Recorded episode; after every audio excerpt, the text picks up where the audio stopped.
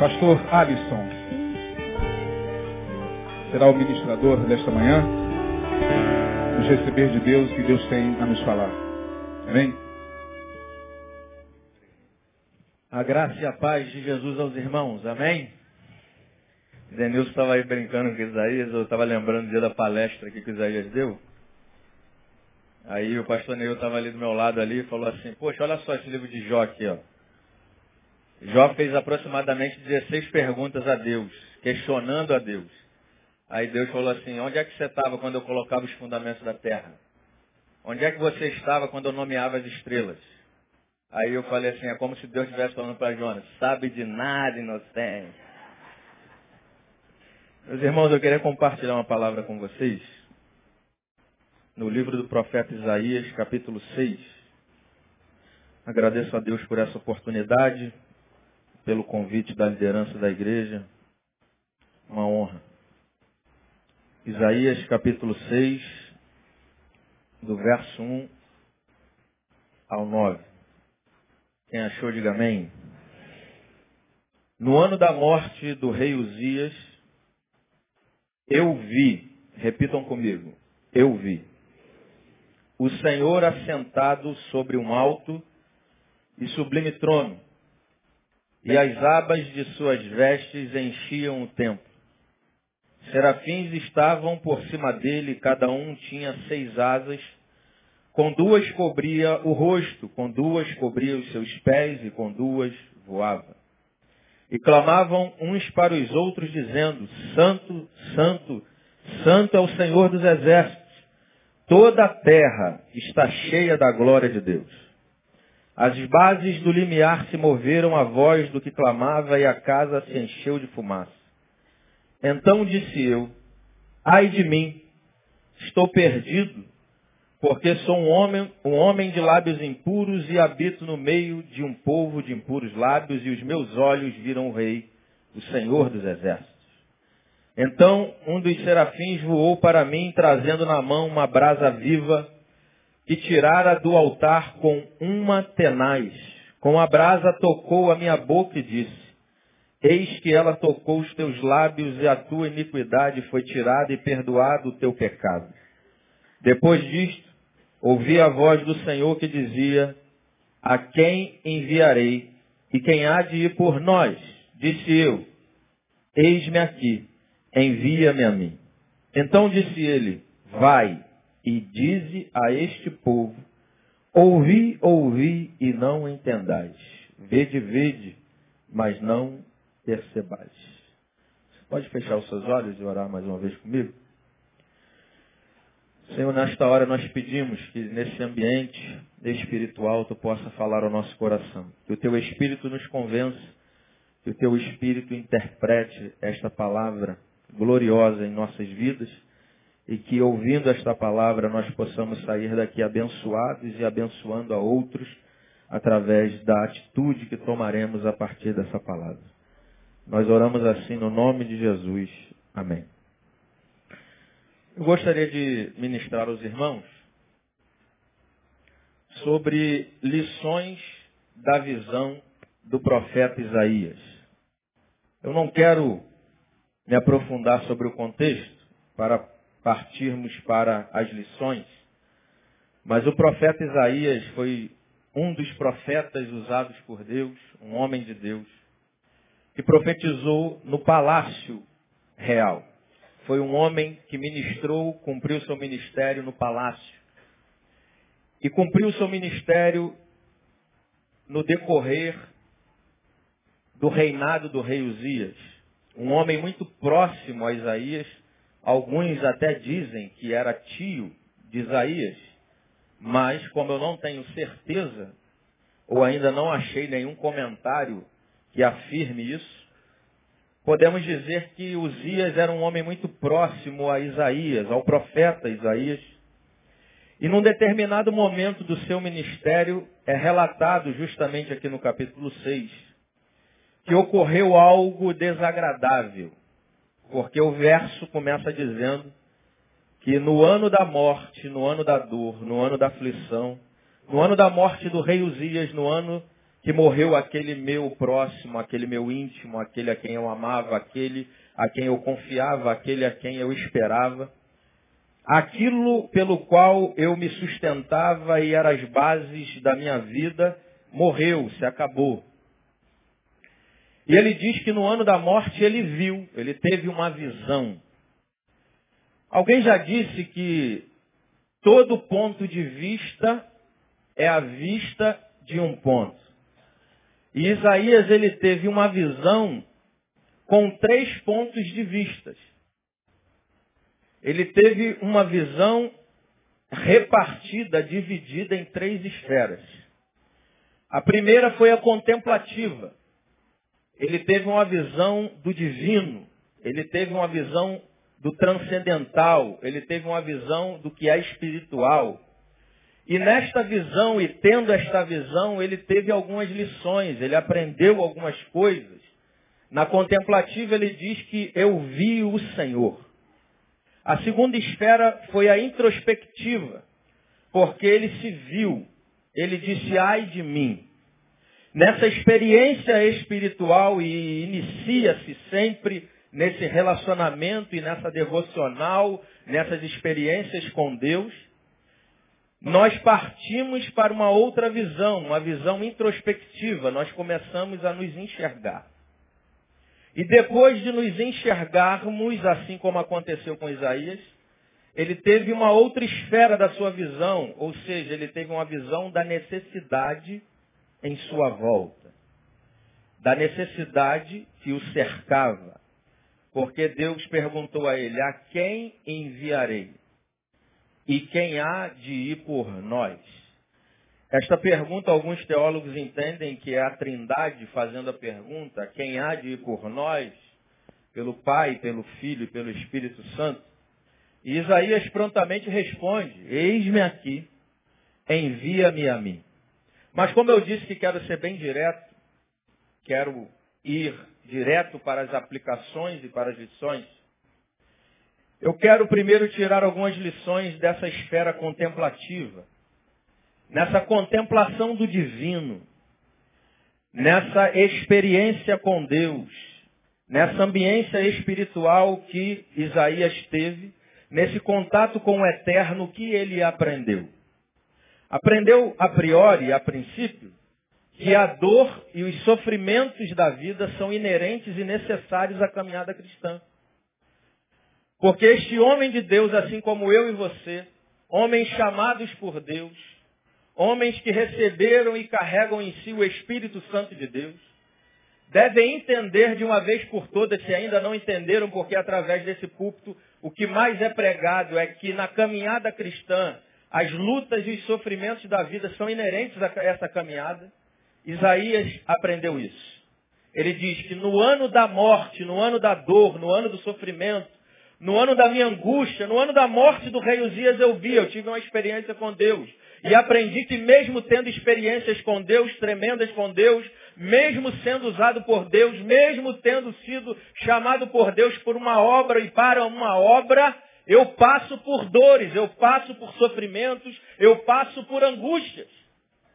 E nós temos que entender isso de uma vez por todas, até porque a Bíblia está recheada dessas verdades, o próprio Jesus disse, no mundo tereis aflições, mas tem de bom ânimo, eu venci o mundo. E não venci o mundo porque sou Jesus, sou o eterno, sou o Filho de Deus.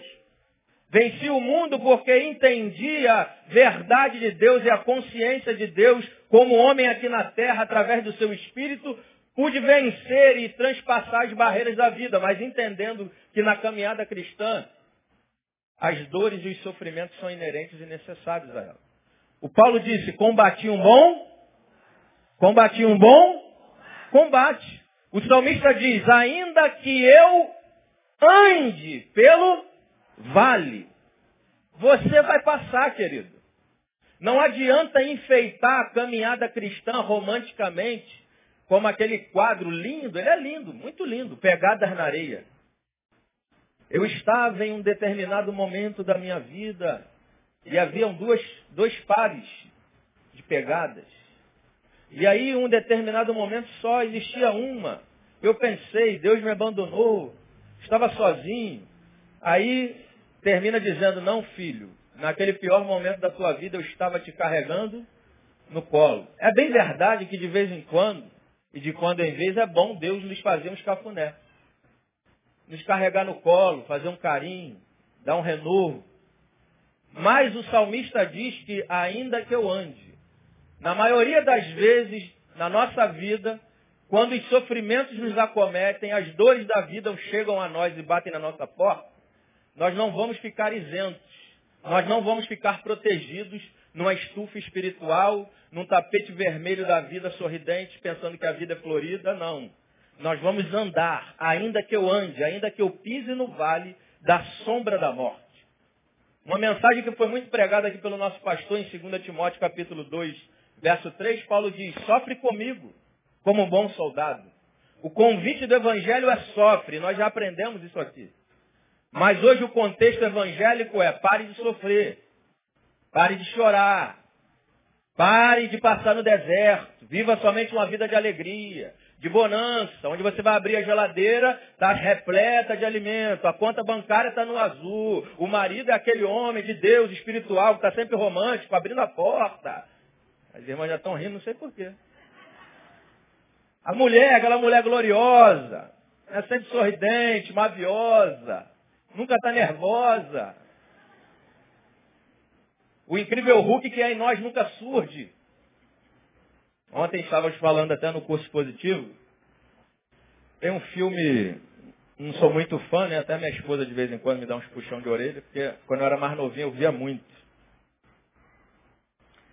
É o filme chamado Lobisomem.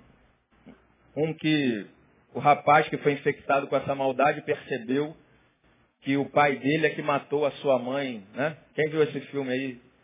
Então, quando chegava no, no tempo lá da, da lua cheia, quando ele ia se transformar, ele se trancava numa prisão assim, escadeados enormes, portas de ferro, para quê? Para não sair aquele lobisomem. Então, como muito bem disse o pastor Marinho aqui na sua mensagem, do mendigo, de vez em quando a gente tem que se trancar naquela cela, porque o impostor que vive em nós, o incrível Hulk que está lá, de vez em quando quer surgir no casamento, na família, e aí ele tem que falar aquela frase do pastor Marinho, segura cristã. Ele se tranca lá, entendeu? Porque senão, irmão, se você viver com aquela ideia de, ah não, fui salvo pela graça, sou da, sou da, da, da linhagem adâmica, eu sou um pecador, então Deus vai me entender, tu vai matar muita gente. Se você deixar a porta da cela aberta, justificando-se, como diz muito bem Caio Fábio, pela graxa, não pela graça, mas pela graxa. Tem crente que é o crente da graxa, graça barata. Então ele fica tentando justificar os seus erros, pela graxa. Se nós não nos esforçarmos e nos dedicarmos a esse movimento do Espírito Santo em nós, a gente vai matar muita gente. Vamos matar nossas esposas. Vamos matar nossos maridos quando os incríveis Hulks que querem gritar e falar uma palavra que vai machucar mais do que um tiro. E aí depois de semeado, querido, vai só colher. Então é bom de vez em quando a gente trancar.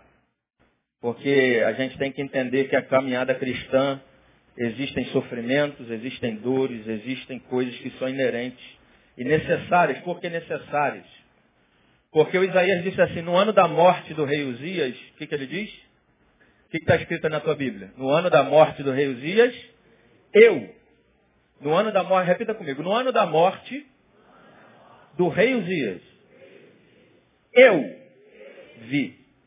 A experiência foi de Isaías.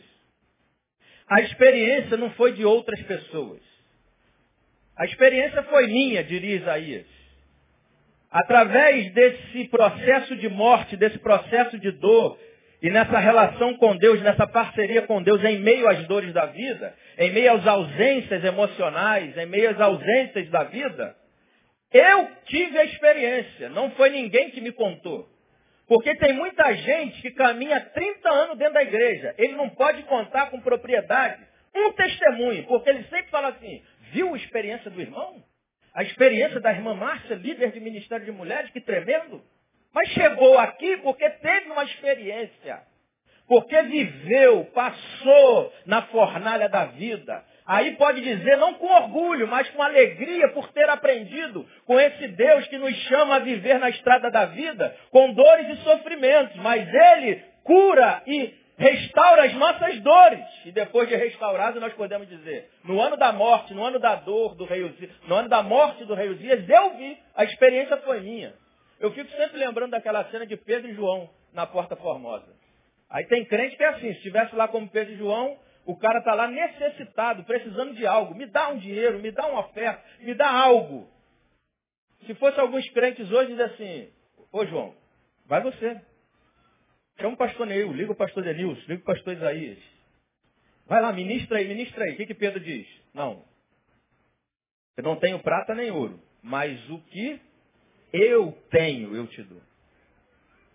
Isso não tem nada a ver com soberba, irmão. Tem a ver com convicção de quem é em Deus. Convicção de quem é em Deus. E quem tem convicção de quem é em Deus, faz o que Paulo disse eternamente. Aquele que pensa está de pé, cuide para que não caia. E mesmo assim você terá os críticos constantemente. E você só vai derrubar gigante na sua vida se você se vacinar contra os críticos. Davi só derrubou gigantes porque se vacinou contra Eliabe, que colocou em xeque a sua motivação espiritual. O que, que você está fazendo aqui, ô Davi? Com quem você deixou aquelas pouquíssimas ovelhas? Sei bem da tua motivação, Davi. O que, que Davi fez? O que, que fizeu agora, Eliabe?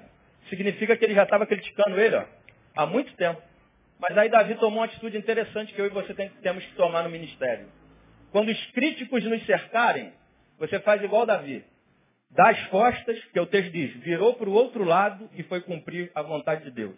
O que, que eu tenho que fazer aqui? E foi e derrubou o gigante. Sabe por que, que tu não derruba gigante? Porque tu está olhando para o crítico. Sabe por que, que você não avança no ministério, naquilo que Deus tem para você? Você está olhando o que os outros estão dizendo. Olhe para o Deus que te chamou e vai te capacitar a passar pelos processos, pelas dores, pelos sofrimentos inerentes à vida, que vai lhe trazer experiências individuais. No ano da morte do rei Uzias eu vi. Isso vai gerar independência espiritual na tua vida. Independência espiritual. E a dor é necessária. Estava até conversando com uma amiga ontem, ela estava lendo um livro, ela nem sabia que estava sendo usada por Deus. E ela disse lá no livro que Deus colocou sensores em nós para captar e detectar a dor. Deus, na sua soberana sabedoria, colocou sensores em nós, sabendo que em nós e na nossa caminhada seriam inerentes dores. E para que pudéssemos identificar a dor, Ele colocou sensor em nós para sentir a dor. E a gente pensa que dor começou, o sofrimento começou a acontecer depois da queda do Éden. O sofrimento é sofrimento desde a eternidade, querido. Porque Pedro diz assim, o sangue do cordeiro é conhecido com efeito antes da fundação do mundo. E no livro do pastor Ariovaldo Ramos ele diz que Jesus, a trindade, o eterno, o Deus de toda a terra, conjugou o verbo sofrer antes de nós vivermos qualquer tipo de sofrimento na vida. O cordeiro foi imolado antes de Deus dizer haja luz. Portanto, Deus sabe o que é sofrimento e saberia o que seria o sofrimento na vida dos seres humanos. E por isso conjugou o verbo sofrer aqui, para que, através do seu espírito derramado em nossa vida, pudéssemos sim sentir a dor, detectar o sofrimento mas não se entregar a ele, porque eu posso estar no sofrimento, mas o sofrimento não pode estar em mim, porque eu sei que em mim habita um Deus acima dos meus e dos teus problemas.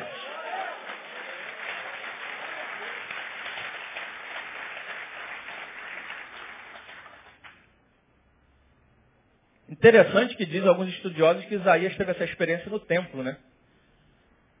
Ele foi buscar ao Senhor, e aqui eu não quero discutir se Deus está dentro do templo, se está fora do templo, Deus não está nas quatro paredes, aí fica aquele grupinho discutindo, Deus está na igreja, Deus está fora da igreja. Deus está onde você vai buscá-lo em comunhão, irmãos. Motivação correta. E essas discussõezinhas que tem, não é para definir o que está certo e o que está errado. é para se sobrepujar sobre o irmão, é para criar divisão. E uma coisa que a gente tem que buscar cura na nossa vida é isso.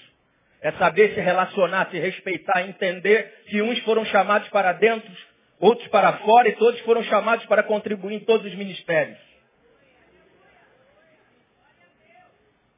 Ele foi buscar o Senhor no templo. E no templo ele teve a experiência com Deus. Buscando a Deus, na dor ele teve a experiência. Mas tem gente que só busca a Deus quando está tudo bem. Quando está tudo no seu devido lugar, eu busco a Deus. Quando meu marido falou um pouquinho mais risco, onde eu não vou na igreja.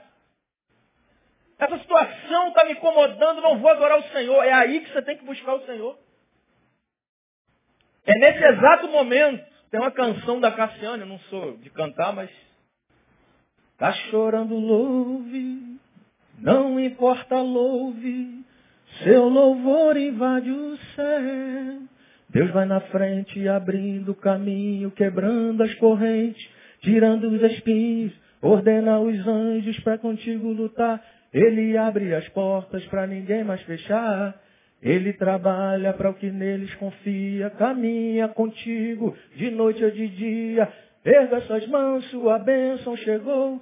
Comece a cantar com muito louvor, com muito louvor, com muito louvor, com muito louvor.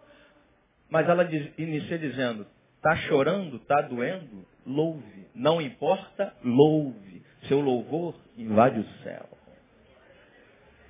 Isaías aprendeu que nessa contemplação, nessa esfera contemplativa, ele aprendeu que a dor e os sofrimentos da vida são inerentes e necessárias à caminhada cristã.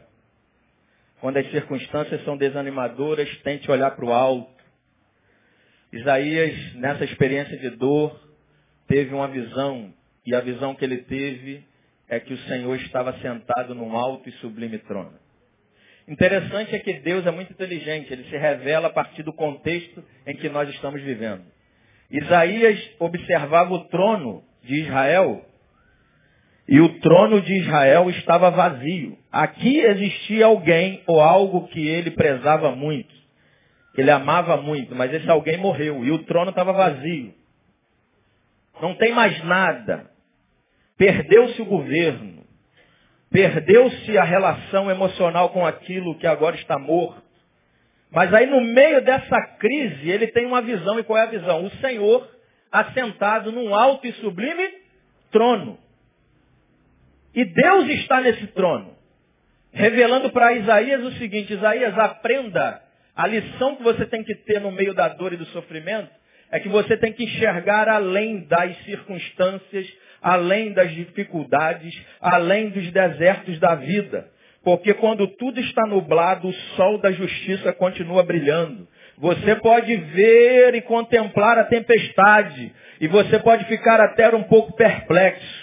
Mas comece a entender nessa manhã que independente do trono da tua vida vazio, seja ele qual for, talvez seja o trono da sua relação conjugal, talvez seja o trono da sua relação familiar, da sua relação pessoal consigo mesmo, da sua relação com Deus, da sua relação ministerial, através da sua vida profissional, não sei qual área está vazia na tua vida, mas não olhe para as circunstâncias, olhe para o Deus que pode resolver e agir em meio às circunstâncias da tua vida, porque eu sou Deus soberano, continuo no trono da tua vida, da tua existência, da tua família, do teu ministério, da tua vida.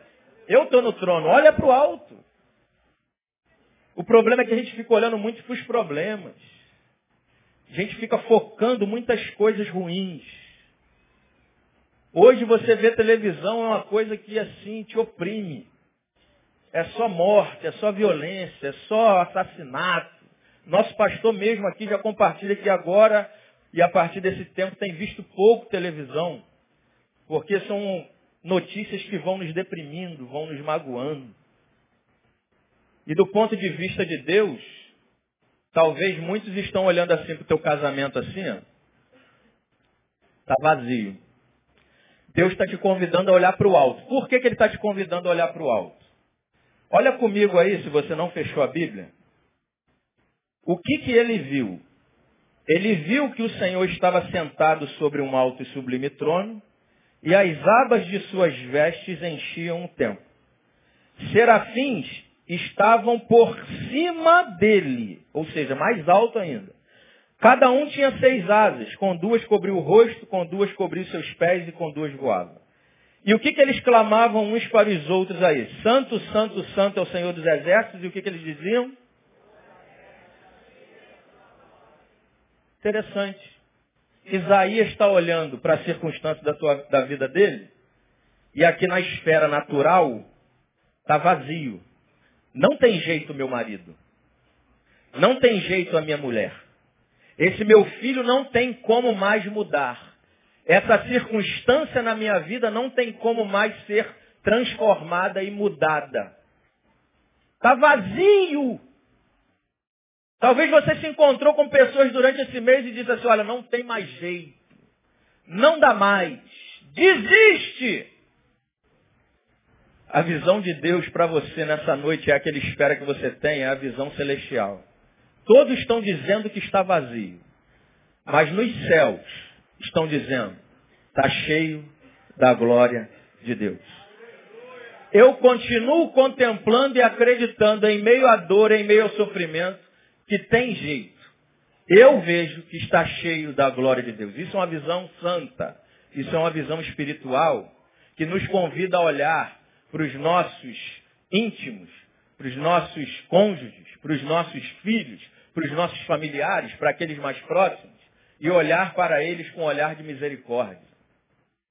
São homens e mulheres que ao invés de tacarem pedra no marido ou na esposa, esperando que eles mudem, a partir do momento que eles mudarem, aí sim irão amar, deveriam estar, ao contrário disso, olhando e dizendo com muita paciência e sendo regido pelo Espírito, eu creio, meu amor. Você vai mudar. Persevera. Continua. Eu creio na tua mudança. Porque o meu natural diz que não há. Mas o espiritual, o homem e a mulher espiritual que é em mim está dizendo, está cheio da glória de Deus. Eu creio que você vai mudar homem. Eu creio que você vai mudar a mulher. Por exemplo, a mulher está se trocando para vir com a festa, vai para o jantar dos casais. Aí ela botou uma roupa, entre aspas, que ela ficou gordinha. Aí o cara chega para a mulher e fala assim, olhou, ele viu, Aí fala assim, amor, qual é a pergunta que a mulher faz quando está se arrumando? Vem cá, amor, vê se tá bom, tá bonito. Aí o cara, pô, tá, tá, ficou gordinha. Acabou, mano, acabou o jantar, nem pode, pode pregar o cara lá, o mais potencial no jantar, que a mulher vai ficar bolado a noite toda. Eu vou te dar um macete. Quando não tá legal, você viu que não tá legal, viu, Renato? Não tá legal. Aí você olha, ó, eu acho que essa roupa não está promovendo a sua beleza.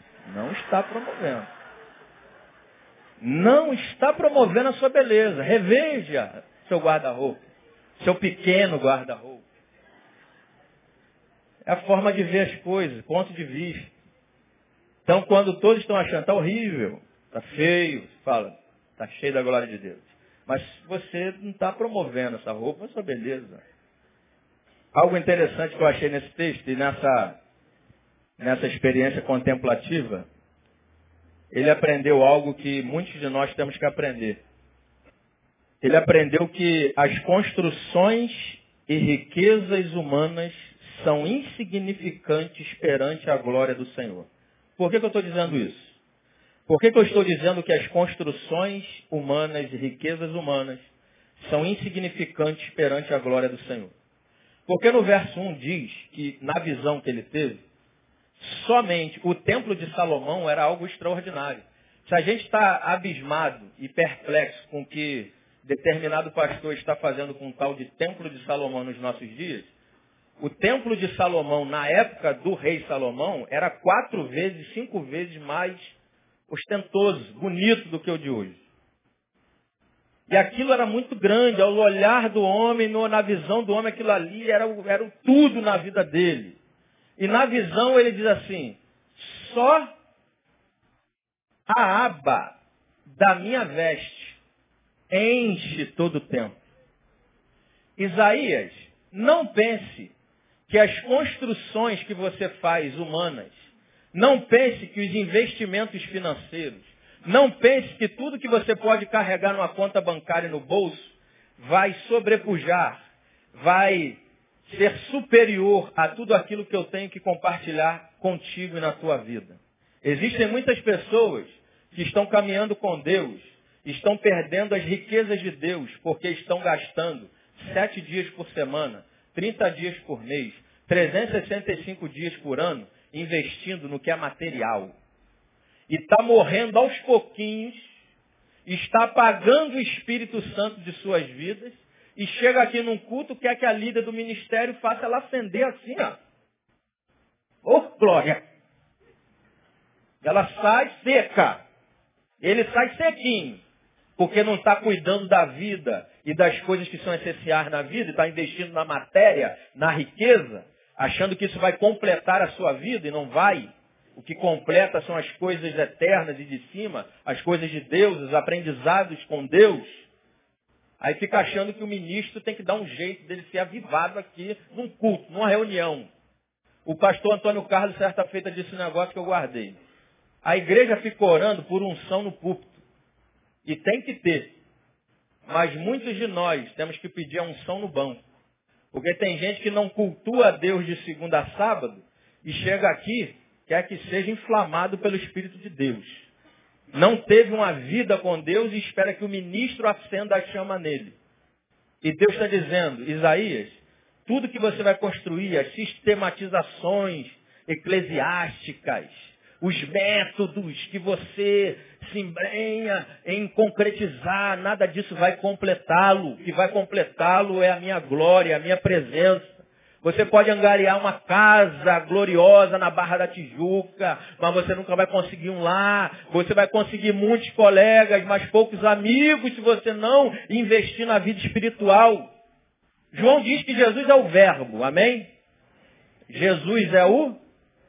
Então, verba, riqueza, verba, na mão de quem conhece o verbo é servo. Agora, Verba na mão de quem não conhece o verbo se chama mamon. Vou repetir.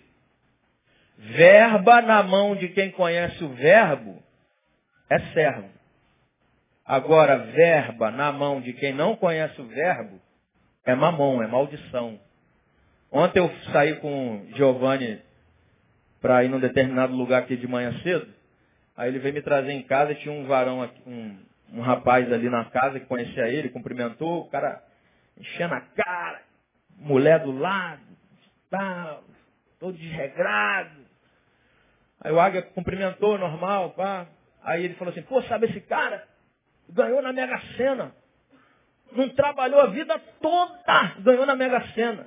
Eu falei, ué, benção ou maldição esse negócio? Maldição. Vai continuar não fazendo nada a vida toda, pensando em si, olhando para o seu umbigo, vai ser maldição. É o que o nosso pastor costuma dizer, é a bênção maldita. E existem mal, aparentes maldições que são bênçãos na nossa vida.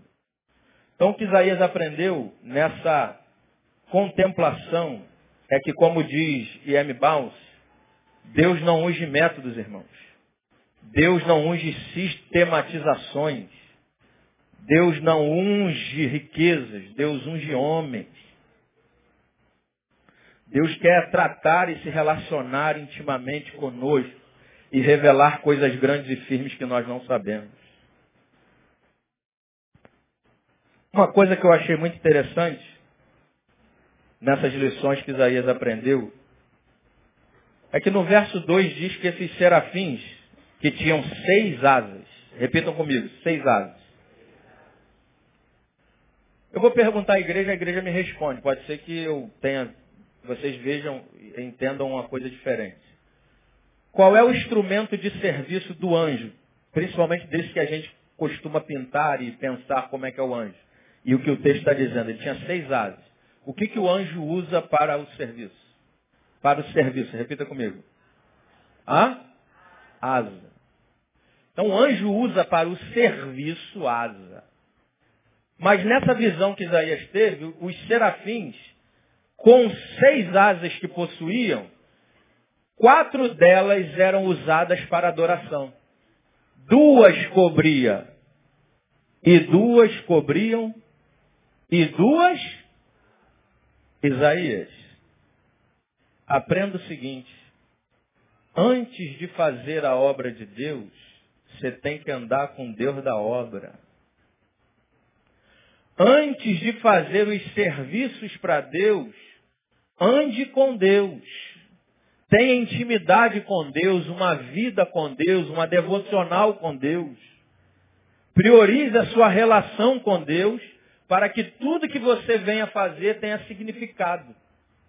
Por que, que muitas pessoas dentro da igreja estão morrendo por causa do ativismo exacerbado e porque não possuem, não têm uma vida com Deus de adoração. E adoração não é vir para o culto no domingo e levantar o bracinho duas horas durante o culto. É na segunda-feira, quando eu chego no meu trabalho, segunda-feira, principalmente agora, que eu estou trabalhando lá na Central do Brasil, tem que pegar o trem, sete horas da manhã, seis e meia, o Santa Cruz, direto. Uma vez eu fui entrar, o cara empurrou para fora. O incrível Hulk. Ô querido, deixa eu entrar aí.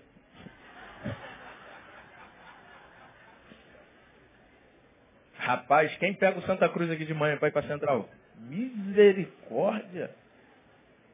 Adoração é isso é quando você se encontra com as pessoas, quando você se relaciona com as pessoas no trabalho, na família, com a esposa, com o esposo durante a semana, revelar, manifestar o caráter de Cristo. E isso não é fácil. Isso é um exercício. Isso requer determinação, esforço, dependência de Deus. Porque a vontade é realmente de quando o varão Alisson, entendeu? Deixa a toalha molhada pendurada no box, a vontade é de dar um grito. Mas de vez em quando a varoa diz, meu amor, de novo, a toalha molhada, não botou lá. Mas tem hora que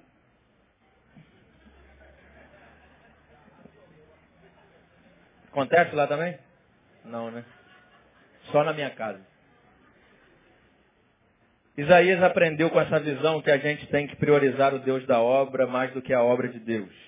Jesus, quando chamou os seus discípulos, ele os chamou para estar e andar com ele. E aí foram pregar. Antes de fazer a vontade de Deus, eu tenho que andar com Deus que vai me chamar a essa determinada vontade. Eu tenho que andar com Deus, depender de Deus, me quebrantar diante de Deus. É aquela questão do céu, né? A gente fica sonhando o céu, quando eu chegar no céu, o céu vai ser glorioso. Então a questão não é se eu vou para o céu. A questão é se o céu vem para nós. Porque céu é onde Deus está. E Deus está quando eu manifesto o meu caráter, o seu caráter no meio da minha casa, com a minha esposa, com a minha família, nas minhas relações. Tem gente que quer se preservar tanto como Jonas, não quer se relacionar com os ninivitas da vida. Os ninivitas estão por aí, irmão, no trabalho, dentro de casa. Os ninivitas estão aí, nos perturbando, nos fustigando, nos tirando a paciência. Tem algum ninivita na tua casa que tira a paciência de você? Aí você se preserva, eu vou ficar para Tarsis. Eu não quero ir para Nínive, eu não quero me encontrar com ninivita. Sabe por quê? Porque ainda não entendeu o amor de Deus na sua vida. Qual é o contrário de amor, irmãos? O contrário de amor. Hã? Não, o contrário de amor é medo. Sabe por que, que eu odeio os ninivitas com, os quais eu me relaciono? Porque eu tenho medo que eles me firam novamente. Por que, que eu não me aproximo dos ninivitas? Por que, que eu não me relaciono com os diferentes de mim? Diferentes do que eu penso, do que eu entendo ser reino de Deus. Porque eu tenho medo que eles me firam, que eles me machuquem. Então eu fico no meu mundinho. Eu crio aqui a minha tribo e não saio para lá. Porque eu tenho medo que ele me machuque, mas quando a gente entende que o verdadeiro amor lança fora todo medo, que todo amor que Deus já compartilhou comigo nunca será diminuído de tudo aquilo que podem vir a fazer comigo, eu me relaciono, eu não me preservo, eu me oferto, eu me dou para o outro. Então, querido, pense bem nisso. Tem muita gente aqui diferente das outras, uma das outras. Existem pensamentos e formas diferentes de tratar e trabalhar nos ministérios. Mas saiba respeitar um ao outro. Busque o equilíbrio. Busque entender as pessoas. Busque compreendê-las. E isso é vida com Deus. Sabe por que, que você não está frutificando na tua vida? Nem a 30, nem a 60 e muito menos a 100 por um? Aqui você ora, 30, 60, 100 por um. Mas por que, que o semeador saiu a semear e frutificou a 30, 60 e a 100 por um? Porque semeador, querido, semeia com o quê? Com o que, que ele semeia? A semente está na mão dele, mas ele semeia com o quê? Ele bota a semente na boca e fala assim, ó. Ele sai do terreno, bota a semente na boca. Ele semeia com o quê? Com a mão. E mão no Evangelho, nas Escrituras, falam de atitude. Por que, que eu não semeio a 30, 60 e a 100? Porque eu estou pregando com a boca. Eu estou falando com meu marido como ele deve ser e como Jesus quer que ele seja. E eu estou falando a mesma coisa para minha mulher, para os meus filhos, para os meus amigos, mas não estou vivendo. Eu não estou fazendo. Eu não estou demonstrando com a minha vida. E como não demonstro, e como já aprendemos aqui, essa geração está ouvindo com os olhos, o que você falar não vai frutificar. Então fala menos.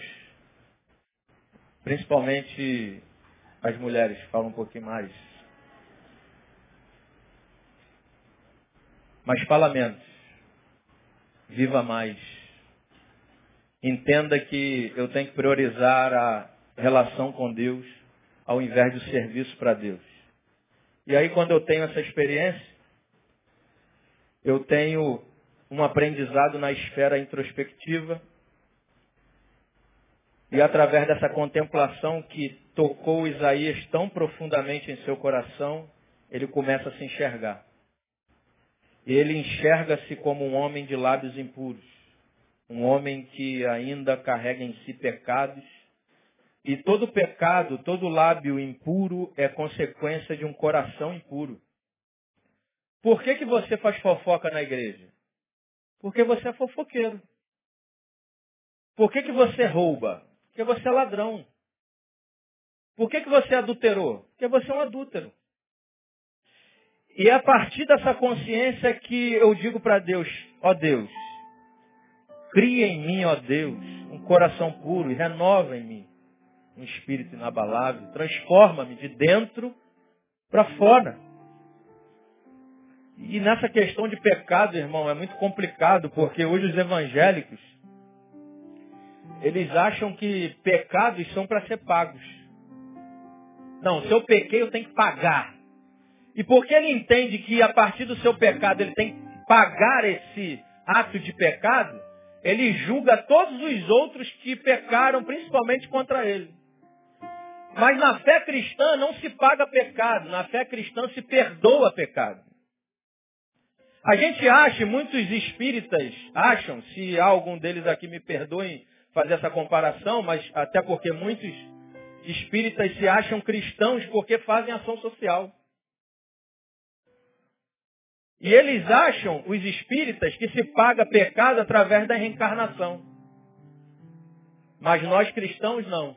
Essa é a diferença nós entendemos que pecados são perdoados, nós somos regenerados. Nós não pagamos nada, o preço já foi pago. E quando eu tenho essa consciência, eu não fico botando o dedo na cara de todo mundo e eu vivo aquilo que o pastor já pregou aqui, que misericórdia é se enxergar. Quando eu tenho essa relação íntima com Deus, eu começo a me enxergar e eu libero misericórdia. E ao me enxergar, eu vou liberando misericórdia, buscando nesse Deus da misericórdia transformação diária. Sem ser um juiz, de todas as causas e de todos na igreja. Eu vou me enxergando, eu vou me entendendo. E depois de me entender, eu começo a ver a necessidade em minha volta. Então, tudo começa nessa relação com Deus. Tudo começa com esses aprendizados através da contemplação, da esfera contemplativa.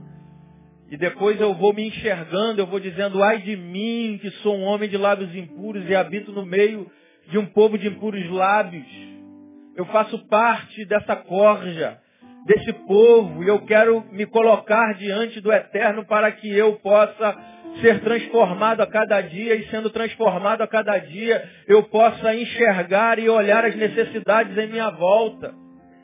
Eu possa enxergar que ainda há uma pessoa que se relaciona comigo, que convive comigo, que depende da mesma graça que me alcançou. Porque o santo que se revelou a mim, se revelou a mim quando eu estava em pecado e me perdoou. E quando eu entendo isso, eu me deparo, eu me encontro com os pecadores sem apontar o dedo, mas revelando a mesma santidade que se revelou a mim quando eu estava em pecado. É dizendo para aquele quando ele diz, eu vou arrebentar com tudo. Eu não vou levar desaforo para casa. Aí quando você está sendo tratado por dentro, você fala, calma, irmão. Espera um pouco mais. Conta dez vezes. Conta até dez. Respira. Vamos buscar o Senhor. Orientação de Deus. Nem sempre será assim, mas isso é um exercício. Porque há muitas pessoas perdidas, assim como acontecia na época de Isaías. Deus disse a ele, a quem enviarei? Porque o povo está perdido, o povo está vivendo em pecado, o povo está com valores deturpados, obscuros. Quem é que vai até essas pessoas? Quem é que vai alcançá-las? Irmãos, interessante que Deus estava nesta visão, mostrando serafins, anjos ministradores. Mas esses anjos ministradores não conseguiram ver o Senhor, porque eles taparam os olhos, mas Isaías viu. Existem coisas que somente a igreja de Cristo, na sua multiforme graça, contemplará e viverá através da ação do Espírito Santo, que nem os anjos podem contemplar. Assunto redenção é assunto de Deus com os homens. Sabe por quê? Porque a gente acha que o anjo foi lá e botou a mão na tenaz. Ele não botou a mão na tenaz.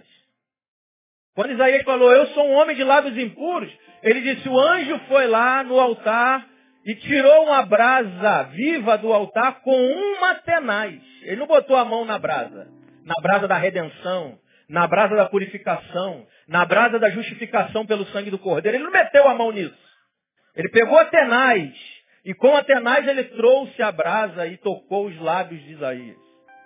Para dizer o seguinte para Isaías, Isaías, aprenda o seguinte. Eu chamei vocês para a obra da redenção. Eu chamei vocês para serem missionários, dentro de casa, fora de casa, nos confins da terra, em qualquer lugar. O assunto da redenção é comigo e com vocês. E se alguém colocar em xeque a salvação de vocês, diga para ele, não se meta. Porque Deus está tratando da minha vida, Ele vai me transformar, vai me curar, vai restaurar, vai me transformar a sua imagem e semelhança. Se é para o Senhor, aplauda Ele.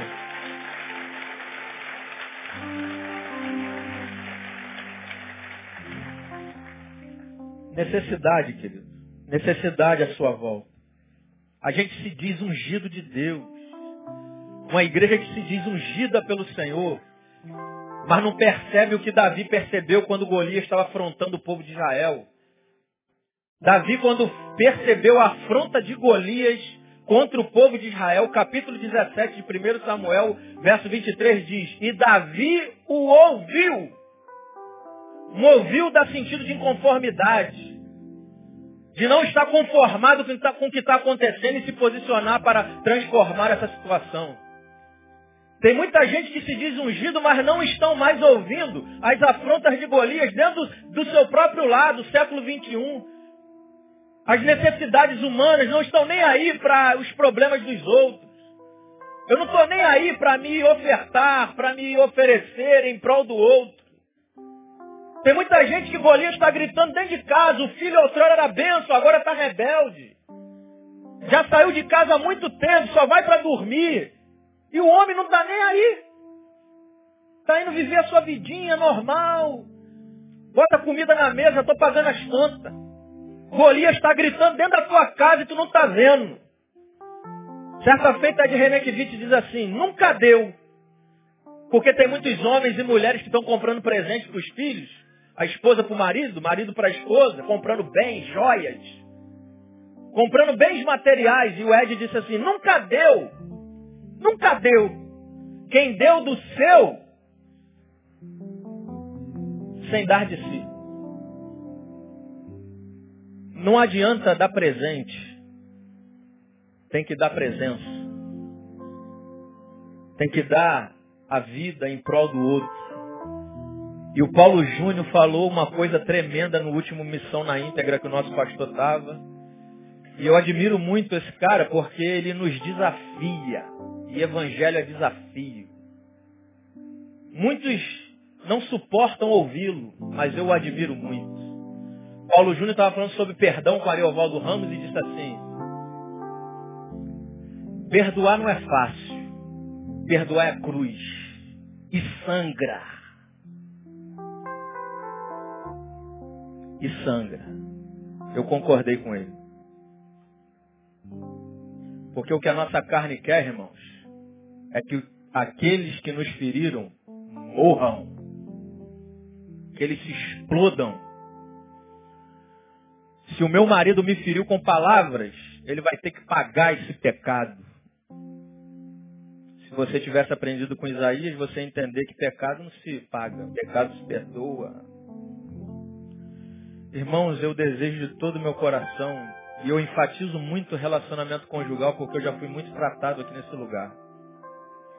Eu falo isso sem vergonha. O meu pastor, certa feita, pregou aqui, nosso pastor pregou aquele texto, aqueles que não cuidam da sua própria casa são pior do que o ímpio. E isso para mim bateu ainda mais pesado, porque eu sou uma pessoa que muito perfeccionista de buscar.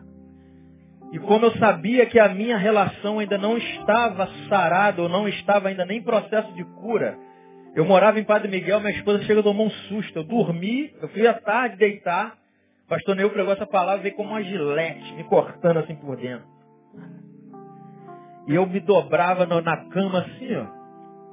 Aí eu chorava ela falava, tá, chorando por quê? Eu falei, me deixa. Me deixa que tá me tratando. E glória a Deus, irmãos, por essas pancadas. Glória a Deus pela vida dos pastores de Betânia. Glória a Deus, porque aqui eu não fico ouvindo massagenzinha no meu ego. Aqui eu sou chamado e convidado para ser homem. Para ofertar minha vida em prol do outro. Nem que isso custe a minha própria vida. Jesus não disse isso, se o grão de trigo não morrer, não vai dar fruto. Mas a gente quer se preservar. A gente quer viver. Mas a gente fala só de boca para fora. Aquele que preservar a sua vida vai morrer, mas aquele que não preservá-la vai viver. Isso vai falar da boca para fora. Mas na primeira discussão conjugal, tu quer se prevalecer. A gente quer ter razão. A gente não quer calar. A gente não quer esperar. A gente não quer amar. Isso dói, irmãos. Isso sangra. Mas isso vai trazer ressurreição na tua vida. Ao terceiro dia você vai falar, eis-me aqui. Eu ressurgi.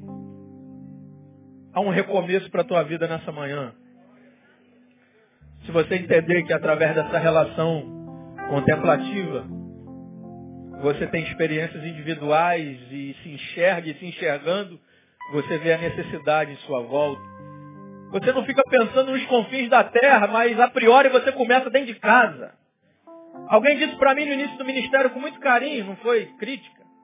E essa pessoa está aqui, um amigo. Pastor, nós temos que botar esses homens para fora.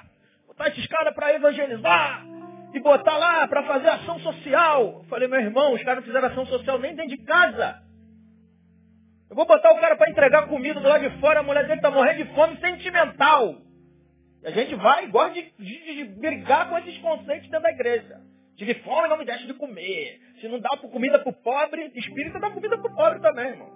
A diferença do cristão para o espírita é que o cristão perdoa. Perdão se relaciona com os diferentes. Entende os que pensam com visões diferentes e se unem em prol do reino, não fica discutindo. Aí eu disse, varão, a gente tem que começar de dentro de casa, a partir de mim. E glória a Deus, no dia 25 de maio, nós estaremos aqui completando dois anos, no culto da família, nós estaremos completando dois anos de ministério. Onde homens aqui, homens mais velhos que eu, no dia aqui de uma reunião, chegou aqui na minha frente chorando e falou, pastor, obrigado porque aquela ministração da batalha de todo homem tem me curado. Eu tenho vencido essa crise, essa dor na minha vida. Eu saí desse cativeiro. Isso não tem preço, irmão. Isso não tem preço. E eu profetizo na tua vida, para a gente terminar, que esse tronco que foi quebrado, assim como diz lá em Isaías capítulo 11, verso 1, do tronco de Jessé sairá um rebento, e das suas raízes um renovo. Talvez na tua vida nessa manhã está tudo morto, cortaram a tua árvore. Mas Deus está dizendo, creia em mim, porque desse tronco nascerá uma planta, nascerá um rebento, onde suas raízes trará renovo para todos aqueles, para toda a sua descendência. E eu profetizo na tua vida, Isaías 44, verso 2 e 3. Derramarei o meu espírito sobre toda a carne, derramarei o meu espírito sobre o sedento e torrente sobre a terra seca.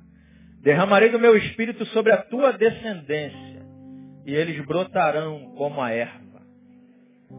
Que Deus abençoe a Igreja Batista Betânia, com experiências com Deus, experiências individuais, experiências do lado de fora.